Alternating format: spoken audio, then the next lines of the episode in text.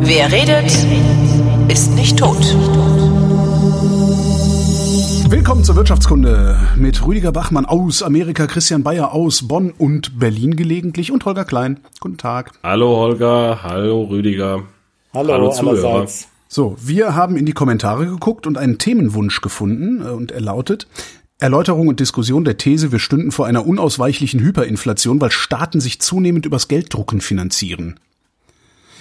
Das ist so ein deutsches Ding, ne? Inflationsangst, oder? Ja. Ja, und interessanterweise auch irgendwie gar nicht so klar, warum. Weil äh, ich meine, es ist schon so, dass es, äh, dass es mal eine Hyperinflation gibt, äh, gab relativ am Anfang, wenn ich das richtig, äh, der Christian ist unsere, unser Geschichtsbuff, aber relativ am Anfang der Weimarer Republik. Ja, 23, ähm, glaube ich, war das. Ja, ne? genau. Mhm. Aber das eigentliche Problem ist doch auch in Deutschland, die wird, also das und, und dann denk, denken immer irgendwie so viele, habe ich so den Eindruck, okay, Hyperinflation, dann kam irgendwie Hitler. Ja, so. Äh, Moment, das war das so nicht, der, war da nicht Deflation, als Hitler kam? Eben, ja, genau. Ja, das ist halt ja. für mich auch nicht so verständlich. Es ist irgendwie, haben wir uns in diesem kollektiven Mythos als Deutsche scheinbar so einge, eingerichtet, dass so, ja, wie gesagt, Hyperinflation, dann kommt Hitler. Und was aber tatsächlich dazwischen war. Schöner Sendungstitel auch. Ja, genau. Also ähm, was halt dazwischen war, ist halt äh, ja die Weltwirtschaftskrise, die sechs Millionen Arbeitslose etc., massive Verwerfungen äh, im internationalen Handel. Also es war also was ganz anderes, wenn überhaupt, wenn man schon einen ökonomischen sagen wir, ein ökonomisches Dings aufmachen will, war halt was ganz anderes, das zu Hitler geführt hat, ja. Und so, insofern, ich, ich finde das, ich, ich finde ja, das erstaunlich. Ja, aber ganz, ganz unverbunden sind die Sachen nicht, ja, weil äh, der Weltwirtschaftskrise geht in Deutschland ähm, eine äh, Banken- und Zahlungsbilanzkrise, wenn ich das richtig erinnere, mhm. ähm, die, die geht, äh, die ist davor. Und ähm, also sozusagen zumindest was das Überschwappen angeht und die, die Auswirkungen.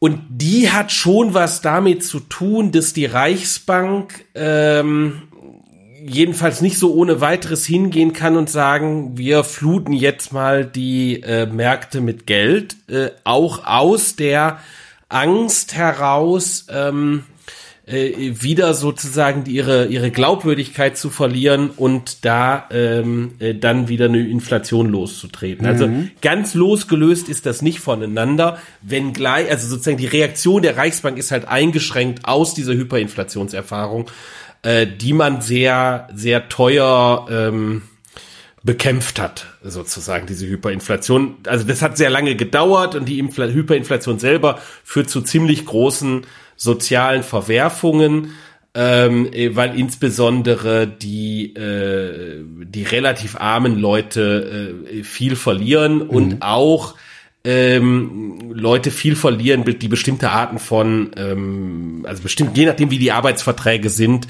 äh, gibt's relativ große Verwerfungen äh, während der Hyperinflation darin, wie viel eigentlich noch das Arbeitseinkommen wert ist, nämlich relativ wenig und, mhm. und sozusagen der ganze Markt bricht zusammen, äh, wenn man nicht mehr über Geld wirklich äh, operieren kann. Ja, es, es ist ja auch so tatsächlich, also in dem, in dem Sinne, psychologisch kann man das nachvollziehen, ähm, äh, in dem Sinne, dass eine Hyperinflation ja eigentlich alle trifft. Ja? Aber selbst bei, bei sechs Millionen Arbeitslosen, ähm, oder wie viele das dann waren, ähm, äh, also selbst bei einer großen, schweren Arbeitslosigkeit ist es am Ende doch eine Minderheit, die betroffen sind. Die meisten, die meisten haben dann, ähm, haben immer noch einen Job, ja, haben zwar die Angst, den zu verlieren vielleicht, aber diese Angst, äh, wenn es dann mal, also, aber konkret betroffen ist dann doch, sind dann doch immer eher weniger als bei einer Hyperinflation.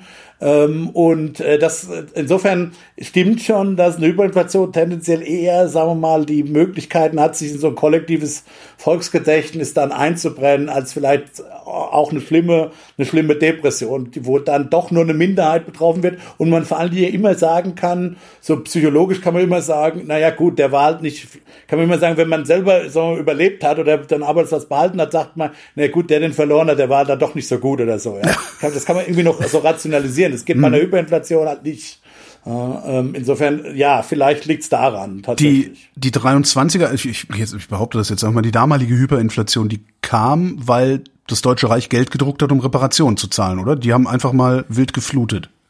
Naja, ist komplizierter. Also Okay. die, die, es gibt einen Anstieg der der äh, Inflation nach dem Ersten Weltkrieg äh, und zwar so einen so einen kontinuierlichen moderaten Anstieg der Inflation, was daher rührt, dass äh, alle äh, Mächte im Ersten Weltkrieg äh, im Grunde genommen versprochen haben, den Krieg dadurch zu finanzieren, dass sie, also jedenfalls alle europäischen Mächte, äh, dass sie die, die Verliererseite ähm, ausnehmen werden. Okay. Ja.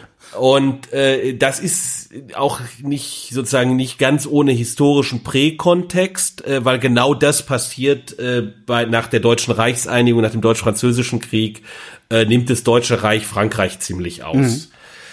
Und, ähm, und im Grunde genommen die Idee ist äh, von allen, äh, sie setzen auf Sieg und sie setzen darauf, ähm, äh, die andere Seite dafür zahlen zu lassen und die auszunehmen und, ähm, und drucken halt äh, Staatsanleihen zunächst einmal. So, die, die geben halt Kriegsanleihen raus und äh, jetzt steht das Deutsche Reich nach dem Krieg da und hat halt einen Haufen von Staatsschulden einerseits im Inland ähm, und hat diese internationalen Zahlungsverpflichtungen. Äh, Das Ganze löst ein Stück weit eine äh, hohe, aber äh, definitiv nicht Hyperinflation aus. Also es gibt sozusagen so, so, so, so einen Vorlauf. Und dann passiert äh, äh, dann passiert äh, dieser Konflikt um die Reparationszahlung, der zur äh, Ruhrbesetzung führt. Ah, okay, ja, ich erinnere mich. Ja. So, und bei der Ruhrbesetzung, ähm, jetzt gibt's natürlich darum, ich bin kein, äh, kein ja, ja. Äh, Ökonom, Historiker, äh, da gibt's jetzt wahrscheinlich, äh, äh, lynchen mich jetzt die Kollegen, wenn ich das so, so darstelle. Ach, das ist hören das wahrscheinlich nicht. alles, all, alles falsch. Aber jedenfalls sozusagen der, der typische Narrativ ist, äh, dass die substanziell beiträgt äh, zur Hyperinflation. Warum? Weil äh, das äh, Deutsche Reich äh, hingeht und sagt, ja, ja, wir finanzieren die Ruhr, den Streik der Ruhrbesetzung und wir finanzieren den aus der Notenpresse. Und jetzt gibt's ein Stück weit, wenn das ist jedenfalls, was ich dazu gelesen habe, jetzt gibt's ein Stück weit eine Diskussion darum, will das Deutsche Reich eigentlich eine Hyperinflation und kriegt aber dann nicht mehr, also eine hohe Inflation und will im Grunde genommen zeigen, ihr, ihr Franzosen reitet uns hier, also sozusagen der internationalen Bühne zeigen, insbesondere den Amerikanern, die Franzosen reiten uns in eine völlig äh, äh, unhaltbare Situation rein und äh, riskieren also äh, sozusagen diesen diese äh, ökonomische Explosion. Du meinst, das ist ein außer, außer Kontrolle geratenes Inflationsexperiment sozusagen? Ja, nein, es ist, ja, es ist eher so eine so eine Situation, wo es darum geht zu sagen, ich schieß mir jetzt noch mal selber im, in den Fuß, um zu zeigen, äh, dass äh, die anderen ganz übel mit mir mitspielen und Ja. ich fahre so richtig den Karren an die Wand. So und äh, und das geht halt läuft völlig aus dem Ufer. Ja, weil äh, dieser, dieser Streik läuft länger als gedacht, äh, die ganzen Kosten sind wesentlich höher als gedacht und man kriegt hinterher nicht mehr äh, den Deckel drauf. Das Geld eingesammelt. Was, was hätten Das- die machen müssen? Geld- Die Zinsen erhöhen? Nee, was, was macht man in, gegen Inflation? Ja, also kommen, lass uns gleich Okay, vielleicht darüber reden, sozusagen, was sie tatsächlich gemacht haben. So. Ähm, also was halt passiert ist, diese Inflation startet und sie läuft immer weiter. Klammer auf, Klammer zu, den Karren an die Wand zu fahren, ist vielleicht sogar tatsächlich äh, in der dann stattfindenden Historie der der ähm, der äh, Reparationszahlungsnachverhandlungen gar nicht so eine schlechte Strategie gewesen, weil tatsächlich äh, ist äh, für die Franzosen die Ruhrbesetzung ähm, in, äh, mindestens genauso große Katastrophe. Ja, also äh, auf internationaler Ebene äh, äh, verlieren die Franzosen darin und die Belgier relativ stark äh, die äh, sozusagen das, das diplomatische Backing der Amerikaner, die viel stärker jetzt auf ein Nachverhandeln der Reparationen mit Deutschland äh, dringen, weil sie auch politisch Deutschland eigentlich stabilisieren wollen. Ja, die, auch die Amerikaner sind zu dem Zeitpunkt nicht an einer äh, kommunistischen Revolution in, in Deutschland interessiert und auch am Aufsteigen des Faschismus, dass da aber noch eine geringere Rolle spielt, sind sie auch nicht interessiert. Sie wollen das Land im Kern stabilisieren ähm, und drängen auf Nachverhandeln äh, der Reparation, was dann in unterschiedlichen äh, Plänen auch passiert. So, jetzt läuft die Inflation los und, äh, äh, und man kriegt sie nicht mehr in den Griff und sie führt zu relativ starken Verwerfungen und Ähm, das Zentrale, was die Reichsbank macht, ist eine Währungsreform durchzuführen. Einfach Nullen Und- wegstreichen sozusagen. Ja, und das, das tut sie nicht. Okay. Also das ist nicht die zentrale Währungsreform, sondern die zentrale Währungsreform ist zu sagen, äh, wir führen ein, wir, wir wollen glaubwürdig sein darin, dass wir nicht wieder Geld drucken. Ja. Und äh, was sie also macht, ist, sie ankert die Währung zunächst einmal äh, an Bodenwerte. Äh, indem sie in dem ersten Schritt die sogenannte Rentenmark einführt. So, damit äh, äh, hat die Währung zunächst einmal äh, so, einen- so einen realen Anker. Und der führt da, dazu, dass die Leute daran glauben, dass es keine Inflation gibt. Und dann gibt's auch keine Inflation. Also sozusagen der zentrale Mechanismus tatsächlich für Hyperinflation äh, sind selbsterfüllende Prophezeiungen. Wenn alle daran glauben, das Geld ist nichts mehr wert, dann ist das Geld auch nichts mehr wert. Klar, so Oder funktioniert verliert Geld. Das, Klar, ne, dann, ja. oder, oder dann verliert halt Geld sehr schnell an Wert. Und äh, dieses, dieser Versuch glaubwürdig zu machen, dass man äh, dass man nicht äh, äh, darauf zurückgreift, die, die Währung weiter zu inflationieren, also zusätzlich Geld zu drucken, sondern sich selber ein Stück weit darin beschränkt, wie viel Geld man schöpfen kann, indem man das ankert hier äh, zunächst einmal äh, an Bodenwerte, an, an Renten. Deshalb hieß diese Währung dann auch Rentenmark. Dann gibt's kurz darauf noch eine weitere äh, Währungsreform, äh, die dann äh, diese, diese Ankerung an die Bodenwerte eliminiert. Aber muss ich äh, dann und- dann nicht sofort wieder davon ausgehen, dass jetzt wieder die Inflation losgeht? Äh, Das sind, und das Interessante ist, das passiert nicht. Aha. Und Man, man, sozusagen im ersten Schritt macht man, führt das ein, dann glauben die, sehen die Leute, dass der Wert ist stabil, und dann sagt man, okay, dieses formale Konstrukt, das können wir abschaffen, ähm, da, da können wir rausgehen, das brauchen wir nicht, äh, wir führen an der Stelle äh, ähm, äh, dann die, die Reichsmark ein. Und äh, die ist auch relativ stabil, bis äh, die Nationalsozialisten anfangen, den Krieg äh, oder die Kriegsvorbereitungen äh, tatsächlich dann wieder aus der äh, äh, Druckerpresse zu finanzieren, beziehungsweise äh, anders formuliert eben in umfangreichem, äh, in umfangreicher Art und Weise äh, Staatsschulden aufnehmen. Führt aber immer noch nicht zu einer, äh, zu, zu einer wirklichen Hyperinflation, aber doch zu einer äh, sehr deutlichen Abwertung äh, der Reichsmark. Die Nationalsozialisten führen Preiskontrollen in, äh, in, in umfangreicher Art und Weise ein. Und ähm, und so dass diese äh, die die Inflation sich dann so wirklich erst äh, nach dem Krieg entlädt äh, und äh, dann kommt es zu einer nächsten Währungsreform, wie wir alle wissen. Gut, jetzt schauen wir mal auf die, auf die Gegenwart, denn die Frage war ja, kommt die Hyperinflation? Da muss ich alle tatsächlich sagen, ein ganz klares Nein. Es wird keine Hyperinflation geben, ähm, und zwar aus folgendem Grund, äh, weil äh, die Zentralbanken natürlich äh, inzwischen wissen, was sie dagegen zu tun haben und äh, es, es mag sein, dass wir über, das, äh, zumindest in Amerika, da stehen die Zeichen eher noch drauf als in Europa. Gerade in Amerika kann es schon sein, dass wir über eine gewisse Zeit etwas höhere Inflation haben werden, als wir das hatten, vielleicht auch in Europa.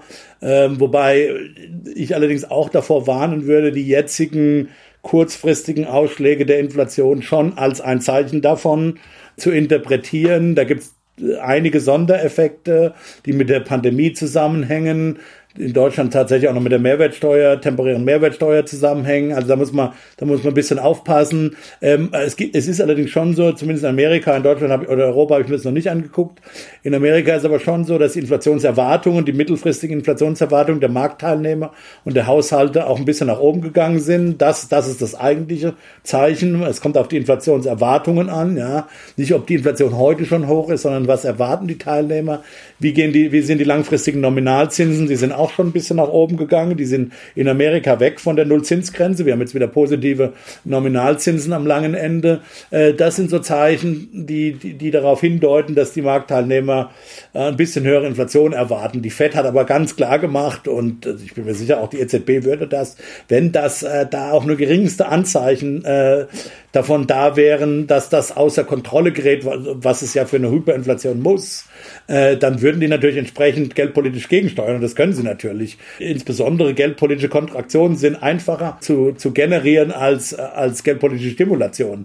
Weil wenn die Zinsen eben nach oben gesetzt sind, und das kann die ja im Prinzip unbegrenzt machen, dann nimmt sie möglicherweise eine Rezession, nimmt die Zentralbank Rezessionen in Kauf, aber ihr eigentliches Mandat ist die Preisstabilität mhm. und das ich äh, also in in in in sagen wir mal, entwickelten Ländern wie Europa, wie in den USA äh, werden die Zentralbanken entsprechend reagieren. Da muss sich keiner Sorgen machen, äh, dass es tatsächlich zu einer Hyperinflation äh, kommen wird. Warum ist die Inflationserwartung wichtiger als ob, als, als die nackte Zahl, die ich sehe?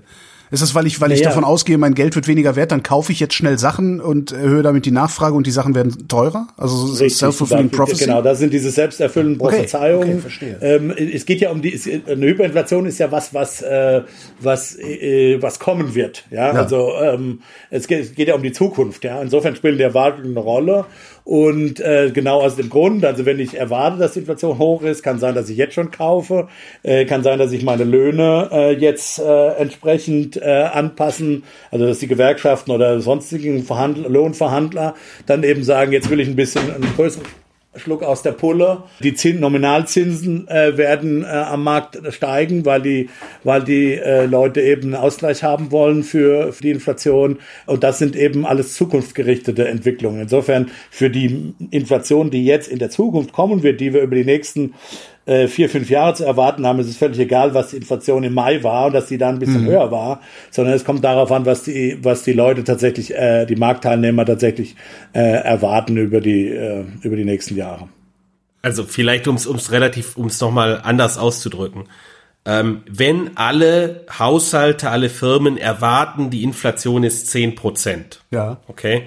Dann kann die Zentralbank entweder sagen, äh, ich akzeptiere das jetzt und ich setze die Nominalzinsen um diese zehn Prozent herum. Sagen wir mal, der Realzins ist ein Prozent, da würde die Zentralbank den Nominalzins auf elf Prozent setzen und sozusagen alles ist in Butter, äh, die, äh, also außer dass die Inflation jetzt bei zehn Prozent ist, äh, aber aber äh, ist alles im Gleichgewicht. Ja, die ähm, die Haushalte kriegen genau den 1% Realzins, äh, den sie haben wollen, äh, sozusagen den der jetzt der gleichgewichtige Realzins in der realen Ökonomie ist. Äh, der Geldzins entspricht den den Inflationserwartungen. Die erwartete Inflation, die tatsächliche Inflation sind gleich alles ist im Gleichgewicht. Mhm. Wenn die und insofern könnten die können wenn sich Haushalte, wenn sich die sozusagen der private Sektor, worauf der sich auch immer einigt als Inflationserwartung, am Ende hat die Zentralbank kann, also kann die Zentralbank äh, hat die nicht viel Wahl, außer das nachzuvollziehen. Mhm. Ja, sie kann natürlich äh, versuchen sozusagen den Haushaltssektor zu erziehen dazu, andere Inflation zu erwarten. Das ist aber ein sehr, sehr äh, tatsächlich real teures Geschäft. Weil was könnte sie machen? Sie kann halt sagen, okay, ihr erwartet zehn Prozent Inflation, äh, das wollen wir nicht. Wir wollen, dass die Inflationserwartungen wieder runtergehen. Jetzt setze ich den, jetzt setze ich den Zinssatz, setze ich nicht auf 11 Prozent, sondern ich setze ihn auf 12, 13, 14, 15 Prozent. Ja. Und und was dann passiert ist, ich gebe all äh, mein Geld, ich gebe all mein Geld der Zentralbank.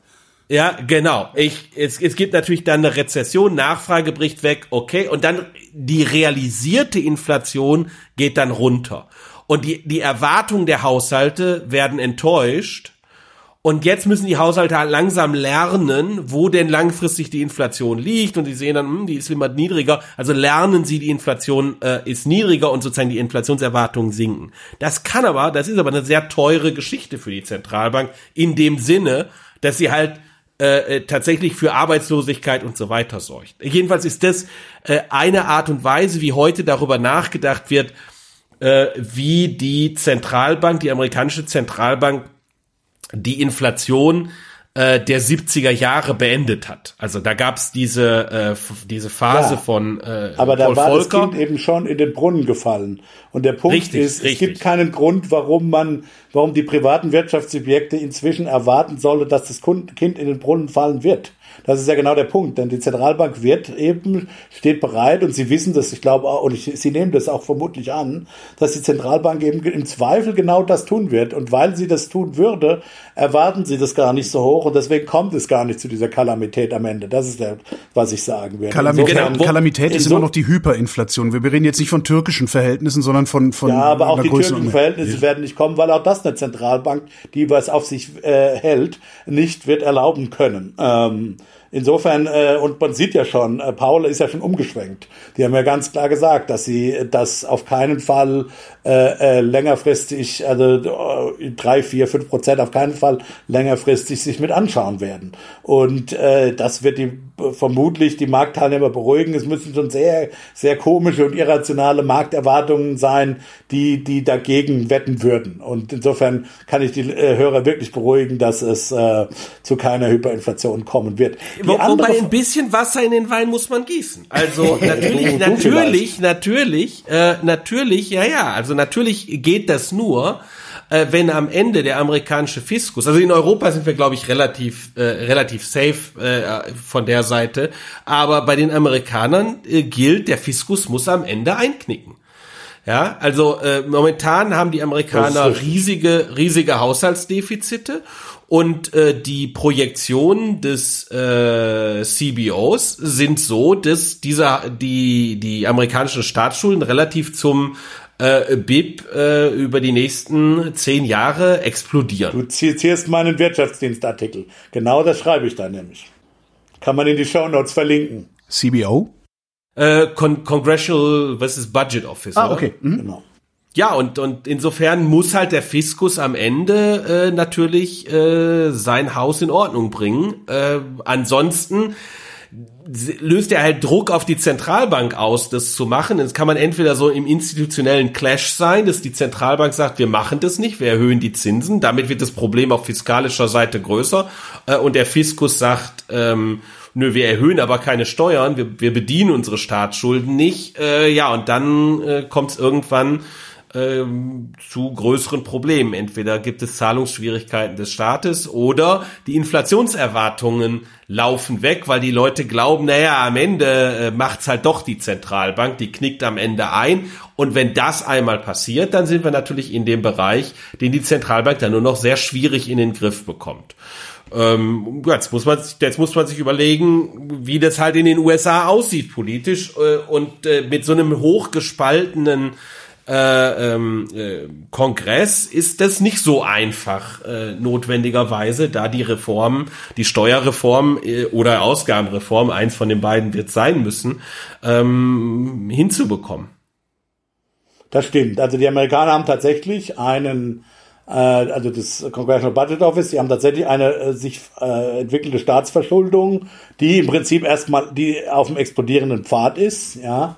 Und es hat jetzt auch nichts mit diesem äh, mit diesem ob der Zins oder die, die Wachstumsrate größer oder kleiner ist. Also, dass wenn die Wachstumsrate größer ist, ist, ist einfach die, äh, sind die Schulden, die jährlichen äh, schon Primärdefizite, die die Amerikaner äh, projizieren, eben äh, größer. Das heißt, äh, wenn sich nichts ändert in der Politik, ist es in der Tat so, dass die amerikanischen Staatsschulden auch relativ zum Bruttoinlandsprodukt explodiert werden. Und in der Tat, das ist eine der großen ungelösten Fragen in der amerikanischen äh, ähm, Makropolitik. Ähm, ich glaube trotzdem nicht, äh, dass äh, es eine Hyperinflation aus Amerika kommen wird. Es ist allerdings schon so, dass es nicht klar ist, wie sehr sich die Europäer dann im Zweifel abkoppeln könnten. Ja? Also wenn die, wenn die Inflation wirklich groß würde in den USA, kann es durchaus sein, dass auch die Europäer importierte Inflation bekommen. Ähm, insofern, äh, das ist, äh, das ist nicht ganz klar, dass die Europäer das dann sich abkoppeln könnten. Wobei ich trotzdem sagen würde, Christian hat recht.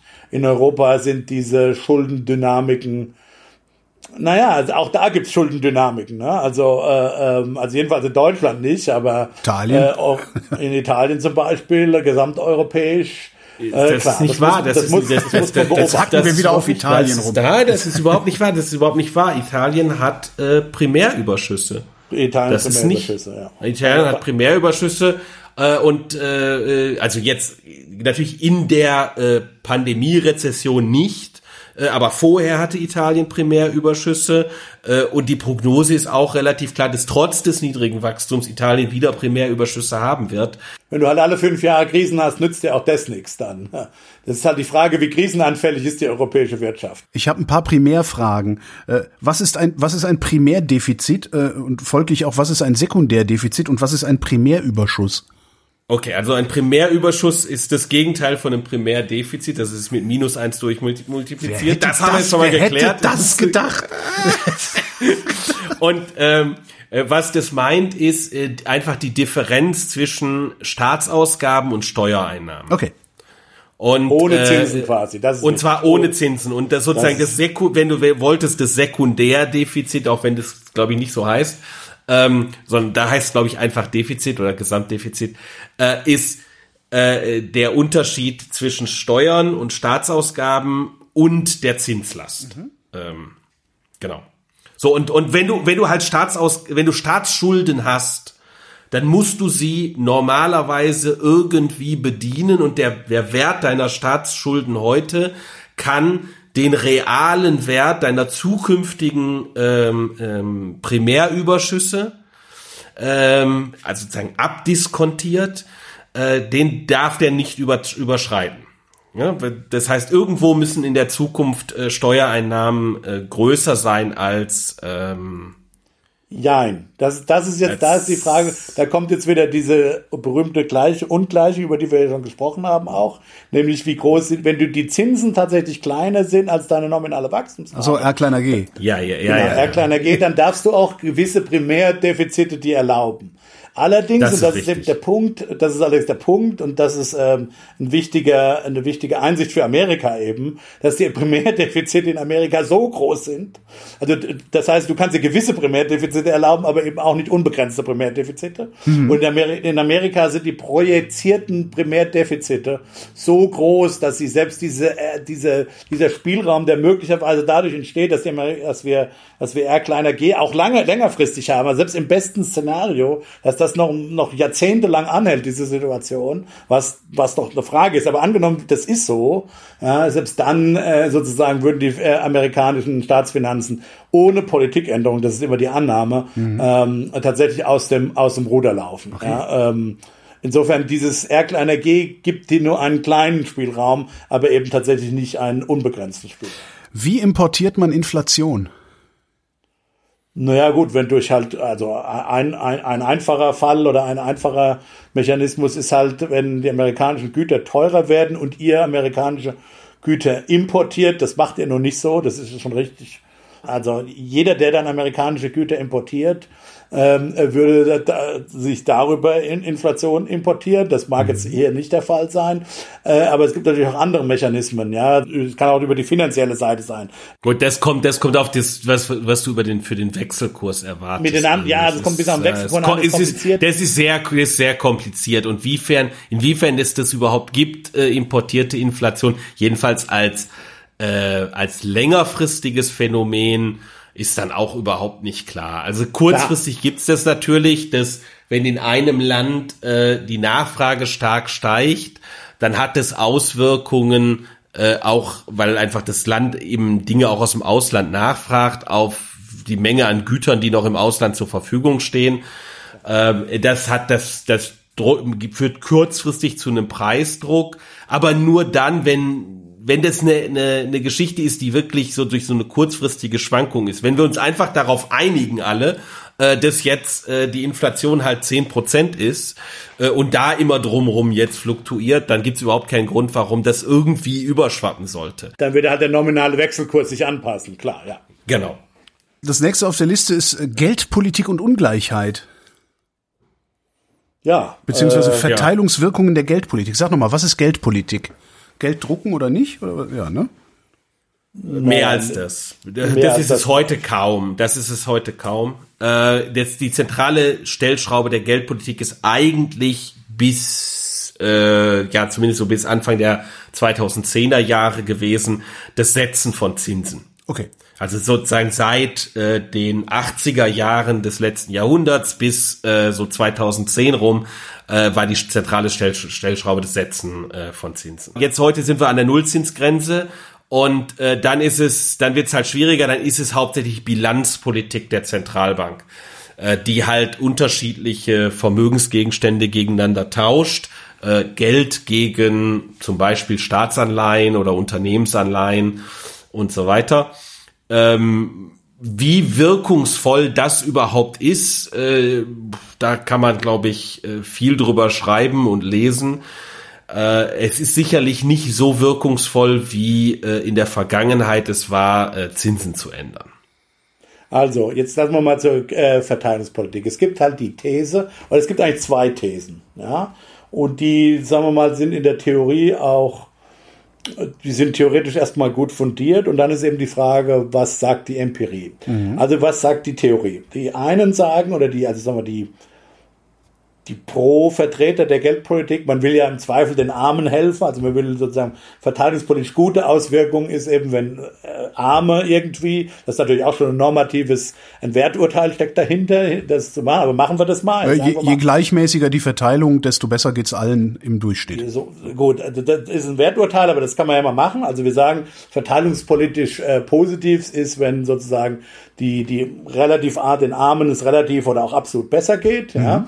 Und, und, und ein Effekt von expansiver Geldpolitik in dem Fall, also niedrigen Zinsen oder eben in, so, in dem etwas altertümlichen Jargon von viel Geld drucken, ja, oder jetzt, was die, was die Bilanzpolitik geht, eben eine, expansiv, eine expansive Bilanz. Äh, letztlich gilt das für alle drei Arten, äh, in, in, in, in, insofern die äh, zu einem höheren Beschäftigungsniveau, zu höheren Löhnen führt ähm, äh, wird, äh, wird das eben denjenigen helfen, die typischerweise arbeitslos werden. Das sind eher Leute, die weniger qualifiziert sind, die, die, die ja vielleicht nicht, so gut Ausbildung haben, die tendenziell eben ärmer sind, also Leuten, mhm. denen es äh, nicht so gut geht und äh, expansive Geldpolitik, insofern sie dann eben die Nachfrage stimuliert und das ist so, wie gesagt, die klassische keynesianische äh, Sichtweise auf, ähm, auf, die, äh, auf, die, auf die Geldpolitik stimuliert sie eben nicht nur die, die Ökonomie und bringt uns möglicherweise aus einer Rezession raus,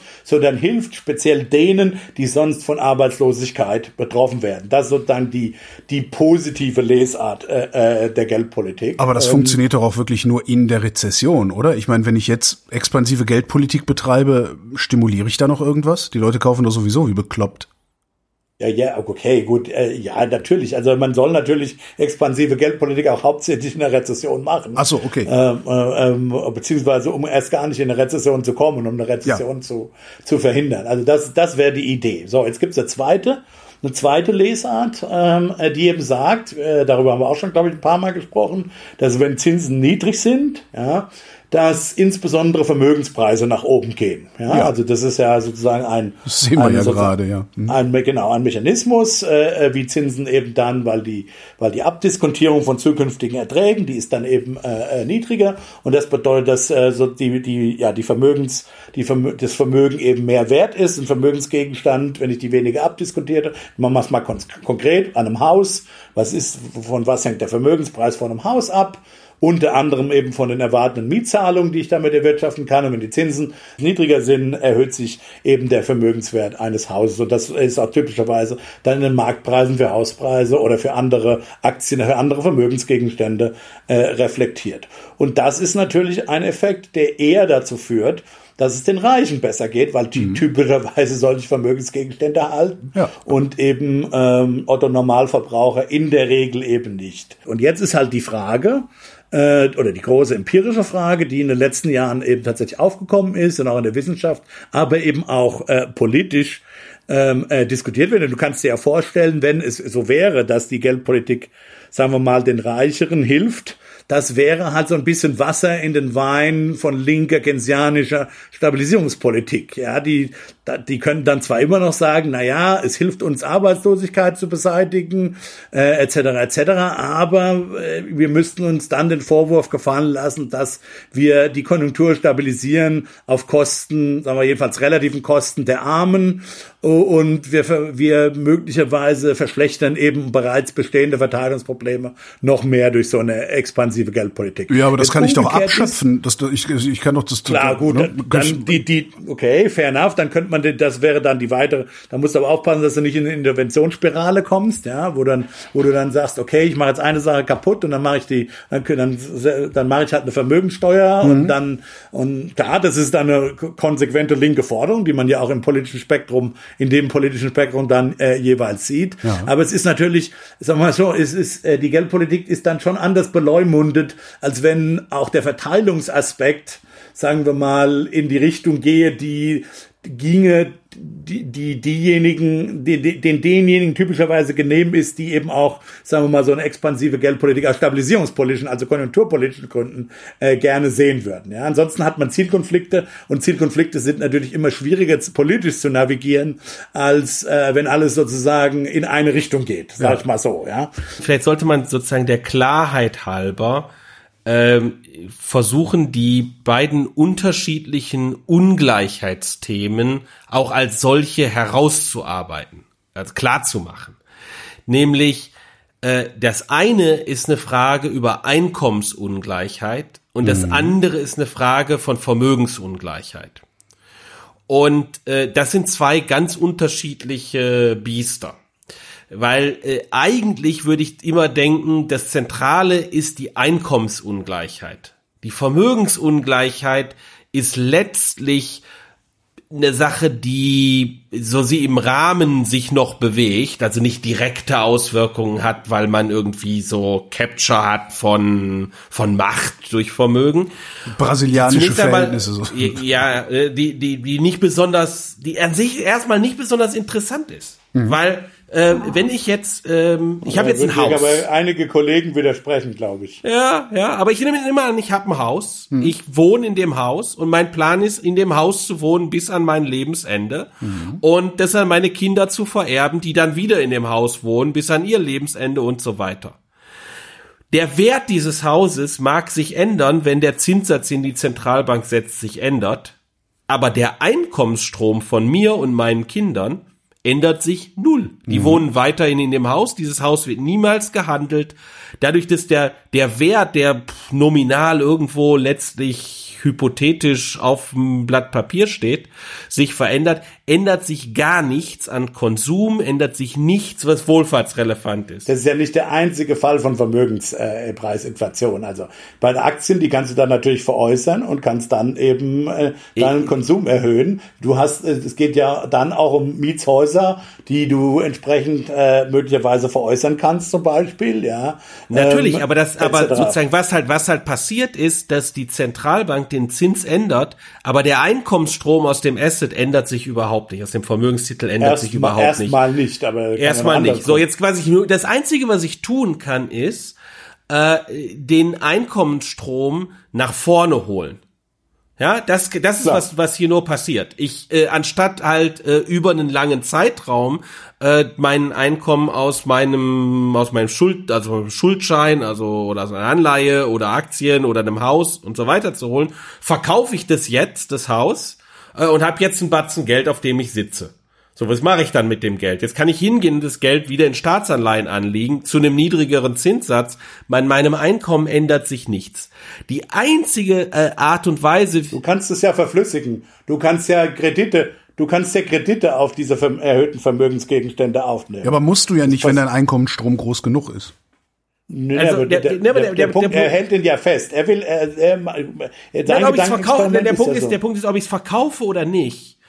Ist egal, weil der Einkommensstrom, der kontinuierliche Einkommensstrom über die Zeit, äh, der ändert sich nicht. Der einzige Punkt, wo das wichtig wird, was für was äh, dieser Vermögenswert jetzt ist, ist, wenn ich sozusagen eine natürliche Position habe, mein Vermögen zu veräußern zu wollen, veräußern zu wollen und aus dem Vermögenswert äh, zu konsumieren. Also, wenn ich Rentner bin, ich habe ein Haus, ich will das Haus verkaufen, weil ich halt Rentner bin. Ich will das gar nicht an meine Kinder vererben, äh, sondern äh, mein Plan war sowieso das Haus zu verkaufen in dem Moment, wo ich äh, in Rente gehe. Die natürlich profitieren davon, dass der Hauspreis steigt, weil äh, eben, äh, weil der Zins gefallen ist und ähm, sozusagen der der gleiche Einkommensstrom aus einem Vermögenstitel jetzt zu einem höheren Barwert führt, also man sozusagen einfacher äh, die Zahlungen äh, aus der Zukunft nach heute holen. Du tust so, als sei das ein exotischer Fall. Das ist, äh, auch wenn ich, wenn ich äh, mein Aktienpaket als Erbe äh, steigt zum Beispiel, dann kann ich das doch auch jetzt äh, äh, veräußern und kann mir noch eine Yacht kaufen und so weiter. Also äh, die mir ja, aber wenn ich zum Beispiel, wenn ich, wenn ich, wenn ich zum Beispiel, wenn ich zum, selbst wenn ich vermögend bin, äh, aber in der Mitte meines Lebens und nicht äh, und ein gutes Einkommen habe, bin ich überhaupt nicht in der Situation. Dann steigt zwar der Wert jetzt meines Aktienportfolios, meines Hauses irgendwie, aber wenn ich, solange ich Sparer bin, bringt mir das gar nichts. Das mhm. ändert gar nichts, weil mein sozusagen nach vorne schauend mein Einkommensstrom hat sich null geändert. Was sich geändert hat, ist die Möglichkeit, Zahlungsströme von der Zukunft in die Gegenwart zu holen. Möchte ich aber gar nicht. Ich möchte ja Zahlungsströme von der Gegenwart in die Zukunft schieben, wenn ich Sparer bin. Also die, die Situation sozusagen rein auf das Vermögen guckend ist äh, relativ wenig informativ darüber, wem es besser geht und wem es schlechter geht. Also natürlich, die Vermögenswerte äh, steigen, es gibt eine größere Vermögensungleichheit. Solange, aber das ist nur wichtig, das ist nur wohlfahrtswichtig an der Stelle, wo ich Leute habe, die, Spar die Sparer oder Endsparer sind. Diejenigen, die Sparer sind, egal wie vermögend sie sind, die profitieren überhaupt nicht davon, dass an sich der Vermögenswert steigt. Weil, die wollen ja weiter sparen, die wollen ja gar nicht veräußern. Nur diejenigen, die sozusagen geborene Entsparer sind, weil sie alt sind oder weil sie gerade jetzt ein niedriges Einkommen haben, denen helfe ich damit. Den, sozusagen, denen gebe ich mehr. Was ich, was ich hier sagen würde, da kann man jetzt tatsächlich, kann man dann auch in die Shownotes vielleicht mal stellen, da kann man tatsächlich mal auch die Literaturdiskussion ein bisschen anbringen. Ähm, das fängt tatsächlich mit einem, äh, äh mit einem Papier an, von einem Team von, von Ökonomen. Ähm, der, vielleicht der bekannteste von denen ist äh, Yuri Gornetchenko, der lehrt in Berkeley. Ein Papier, das heißt Innocent Bystanders, Monetary Policy and Inequality.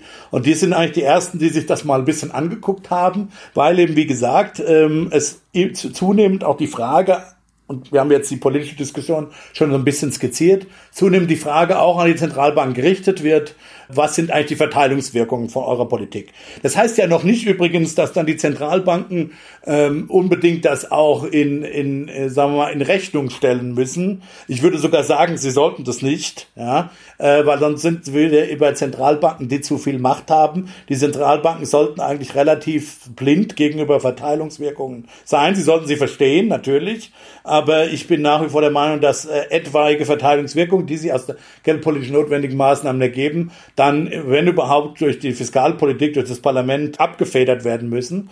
Ähm, aber das ist dann nochmal eine, eine andere Frage. Was macht dann die Zentralbank mit der Information, die wir haben? Aber wir haben, wir haben noch keinen wissenschaftlichen Konsens, ehrlich gesagt. Ähm, äh, und das möchte ich jetzt so ein bisschen mal schildern, auch tatsächlich. Wir haben eigentlich noch gar keinen wissenschaftlichen Konsens, ähm, äh, was eigentlich rein faktisch die Wirkungen sind. Also das erste Papier, also jedenfalls nach meiner Kenntnis, das erste Papier, das dafür, darüber geschrieben wurde, ist tatsächlich dieses Papier, das ist aus dem Jahr 2017, 2017 ist also noch gar nicht so lange her, ja. Die finden tatsächlich diese, sagen wir mal, diese, dieses, dieses, dieses linke Paradies, ja, wo, hm. wo eben gezeigt wird, die zeigen, also für die USA ganz konkret, die zeigen tatsächlich, dass expansive äh, Geldpolitik ähm, dazu führt, dass insbesondere der Konsum von niedrigeren Einkommen besonders äh, profitieren durch expansive Geldpolitik. Aber die gucken halt, die gucken halt so, wie ich gerade auch argumentiert habe, die gucken halt auf Einkommen und Konsum, nicht auf Vermögensungleichheit. Die gucken auf Einkommen und Konsum. So, jetzt gibt's das und dann ist tatsächlich so, ähm, also der, der, der, also mit anderen Worten, der positive Kanal wirkt und äh, man findet es auch. Okay, so jetzt dann gibt's und dann gibt's sozusagen in neuerer Zeit äh, Studien, die sind tatsächlich ja, ich würde sagen, zum Teil dieses Jahr ist rausgekommen, ähm, wo äh, übrigens äh, Christians Kollege äh, aus Bonn, äh, zwei Kollegen aus Bonn, Moritz Schullerig und Moritz Kuhn, die gucken sich in den USA Racial Inequality, also die Ungleichheit zwischen äh, Schwarz und Weiß ein, an und die finden tatsächlich auch beide Effekte. Ja? Und die sind, äh, wenn man zumindest dann abstrakt liest, eher kritisch, was expansive Geldpolitik. Die teilen also nicht Christians Take, dass man diesen Vermögenskanal irgendwie vernachlässigen sollte oder dass der nicht so interessant ist, sondern die kommen eher zum Schluss, dass es tatsächlich insgesamt, jedenfalls in der längeren Frist, expansive Geldpolitik tatsächlich äh, die Ungleichheit zwischen den Rassen in Amerika eher, eher verschlimmert. Ich würde ja immer sagen, dass wenn, so, so wenn ich Informationen über die Konsumungleichheit habe, dann bin ich fertig. Dann brauche ich nicht weiter darüber nachdenken, was mit der Vermögensungleichheit passiert, weil da gibt's unterschiedliche Effekte. Äh, wie ich gerade gesagt habe, ja, dein Argument stimmt, wenn es Leute gibt, die geboren sind, äh, also die gerade eine ganz natürliche Art und Weise äh, entsparen, die profitieren davon. Wo die in der Konsumverteilung sind, ist kann sein, dass die ganz weit oben sind, kann aber auch sein, dass die eher unten sind. Typischerweise würde man denken, diejenigen, die entsparen, sind meistens äh, schon relativ weit unten. Also sie sind häufig sind die eben nicht so reich ähm, äh, auch und ja, das, solange ich Informationen über die Konsumverteilung habe, das ist die entscheidende Größe, die jedenfalls aus Wohlfahrtssicht wichtig ist. Politisch ist häufig die Diskussion um die Vermögensverteilung ganz wichtig und, und natürlich äh, kann man da politische Punkte machen. Ähm, aber ich glaube, wenn man äh, versucht, äh, ökonomisch äh, ehrlicher zu sein, dann sollte man auf die Konsumverteilung gucken. Und da, das ist das Zentrale.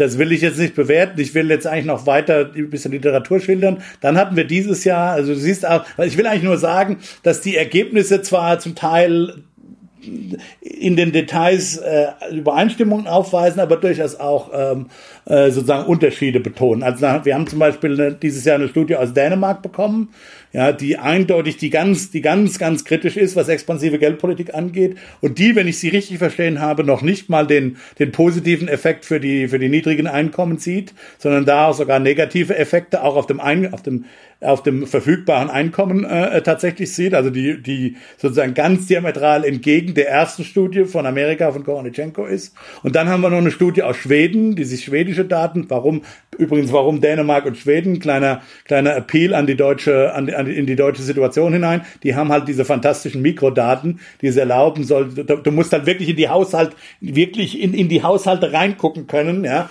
um, um das überhaupt machen zu können. Das können wir in Deutschland so ohne weiteres gar nicht. Und die schwedischen Daten, die zeigen eher wieder so ein gemischtes Bild, wie auch, wie auch in Amerika jetzt äh, die, die Sache mit den, mit den, bei den Schwarzen und den Weißen. Äh, die zeigen tatsächlich, dass äh, ähm, der Effekt von expansiver Geldpolitik unten gut ist, ja, für die Armen gut ist, auch von diesem Arbeitseinkommenskanal und oben gut ist über den, über den, äh, den Kanal der, der, der Vermögenspreise. Also was ich sagen will ist, wir, wir haben tatsächlich die faktischen Wirkungen noch nicht mal komplett komplett sozusagen, ähm, äh, die, die können sehr unterschiedlich sein von Land zu Land, ja, von, von Zeit zu Zeit. Welcher Effekt dann äh, sozusagen dominiert, ist unklar, welche Stärke ist quantitativ. Gibt es den unteren Effekt überhaupt, den positiven? Da gibt es zumindest eine Studie, die sagt nein. Also es, es, es ist sehr, das Bild ist noch sehr gemischt. Wie macht die expansive Geldpolitik das, dass sie die Armen reicher macht sozusagen. In, dem Arbeitseinkommen tendenziell steigen äh, und Gewinneinkommen äh, tendenziell fallen.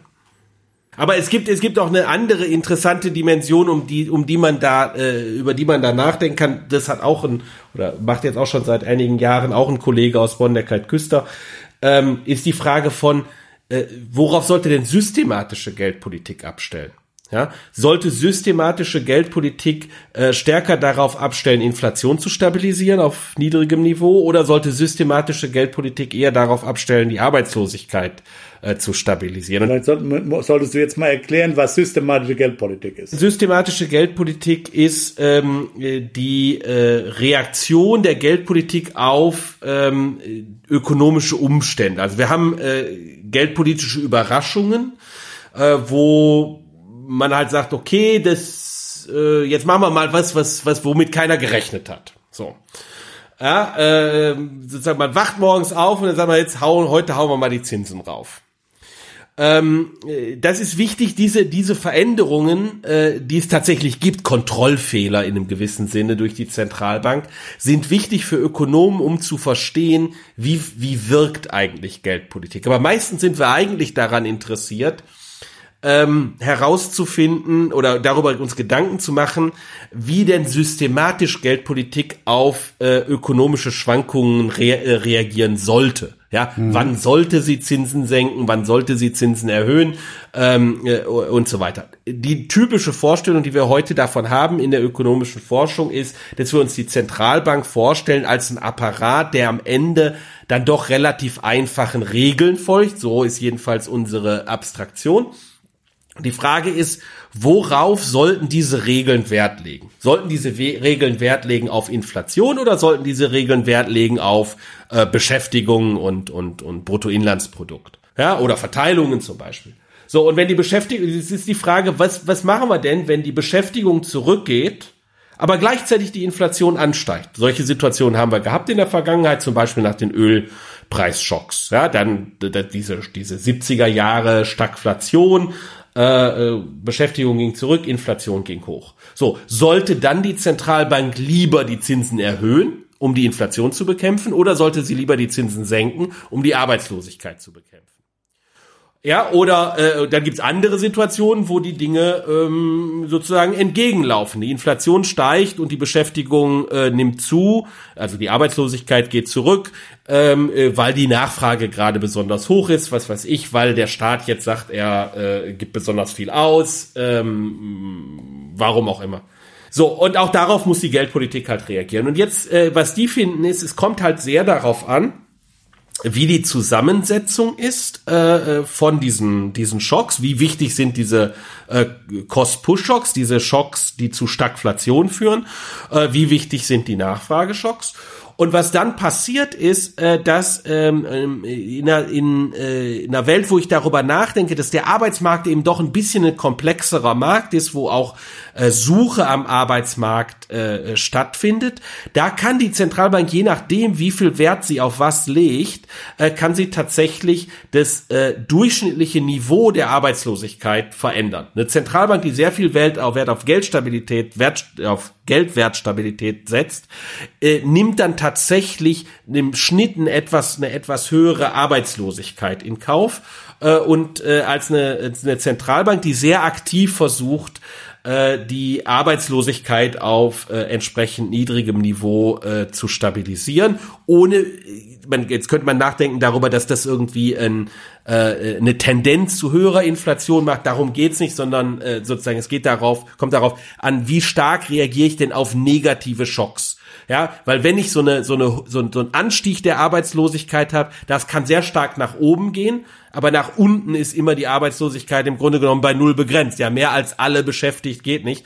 Äh, und sozusagen, wenn ich da symmetrisch drum stabilisiere, äh, dann sinkt der Durchschnitt, weil es nach unten halt wenig fluktuieren kann und nach oben viel.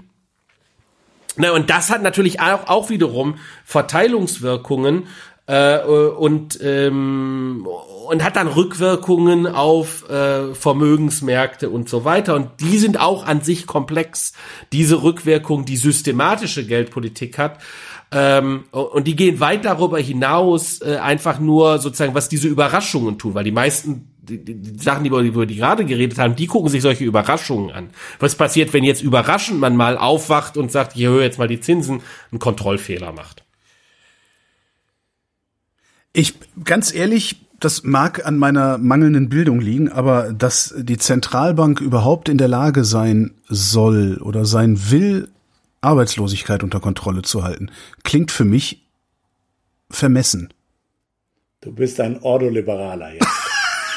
Das ist die das ich genau weiß es nicht, das, das hört sich wirklich so an wie, was bildet ihr euch eigentlich ein, dass ihr da überhaupt Einfluss drauf habt, da in eurer du Zentralbank? Bist ein gnadenloser Ordoliberaler. Die sagen halt, äh, kümmere dich um die Inflation, also die Preisstabilität. Das ist eigentlich eher so ein Gefühl bei mir. Also ich habe da ein ordoliberales Gefühl. Du bist halt ein guter deutscher ja, Bundesbank-Fan der Holger, der Holger wandert immer weiter von der links nach ganz weg, rechts genau. hier durch unsere. Das ist natürlich deine linken Freunde, die werden jetzt, äh, die werden dich jetzt verstoßen. Nein, es ist natürlich schon so, äh, du hast Demnächst völlig recht. zieht der Holgi sich einen Anzug an für unseren Podcast. genau. ja, und, und eine Zigarre, der raucht da eine Zigarre.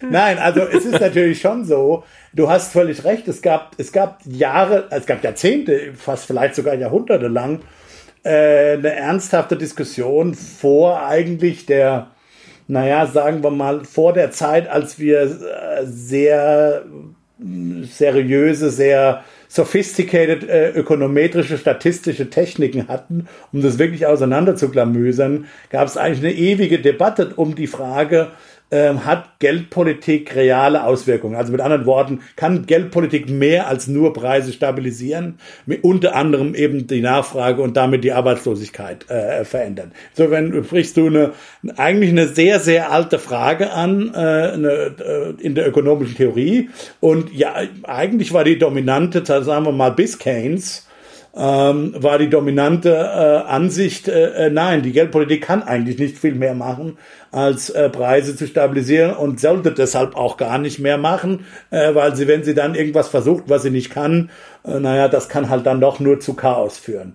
Ähm, äh, die ökonomische Theorie hat sich ein bisschen weiterentwickelt, dann unter Keynes, später dann unter den sogenannten Monetaristen äh, hat man dann geglaubt, dass äh, tatsächlich Geldpolitik nicht neutral ist, das ist der Fachbegriff, dass sie tatsächlich reale ökonomische Aktivität, jedenfalls in der kurzen Frist, ähm, äh, beeinflussen kann, damit auch Arbeitslosigkeit äh, nach oben oder nach unten treiben kann.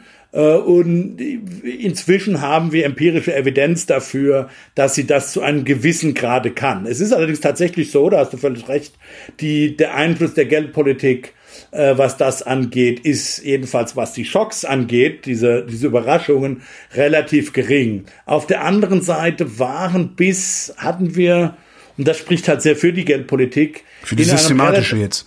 Oder? Ja, die systematische mhm. in einem Zeitraum von, sagen wir mal, den frühen 80er Jahren bis dann zur Finanzkrise, also 25 Jahre, hat es in der Tat die Geldpolitik geschafft, mehr oder weniger äh, schwere Rezession. Es ist nicht so, dass wir gar keine Rezession hatten.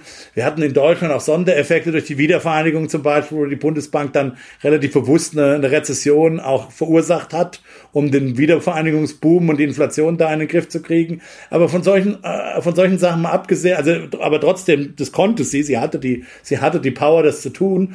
Hatte diese Geldpolitik, war eigentlich tatsächlich das Mittel der Wahl, äh, sagen wir mal so normale Konjunkturschwankungen zu stabilisieren. Mhm. Und es ist erst wieder seit dieser schweren Finanzkrise, die wir hatten und jetzt natürlich nochmal durch diese schwerste Pandemie-Rezession, wo äh, es wieder erneut die Fragen aufkommen, ist die bleibt, ist auch für solche Sachen die Geldpolitik das stabilisierungspolitische Mittel der Wahl? Die Antwort ist vermutlich nein.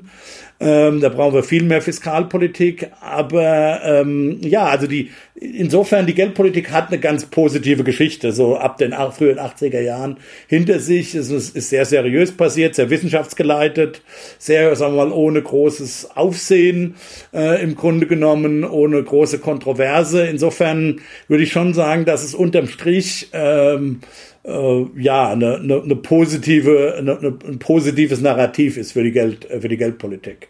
Und jetzt sind wir halt tatsächlich in einer Welt, wo die Schocks so groß zu sein scheinen. Weiß nicht, was der nächste Schock sein wird. Hoffentlich vielleicht mal was Kleineres zur Abwechslung. Ähm, ähm, dass, äh, dass die Geldpolitik tatsächlich äh, dann tatsächlich auch in ihre Grenzen kommt. Das muss man abwarten, ja. Zum Schluss verrate ich euch noch ein Geheimnis.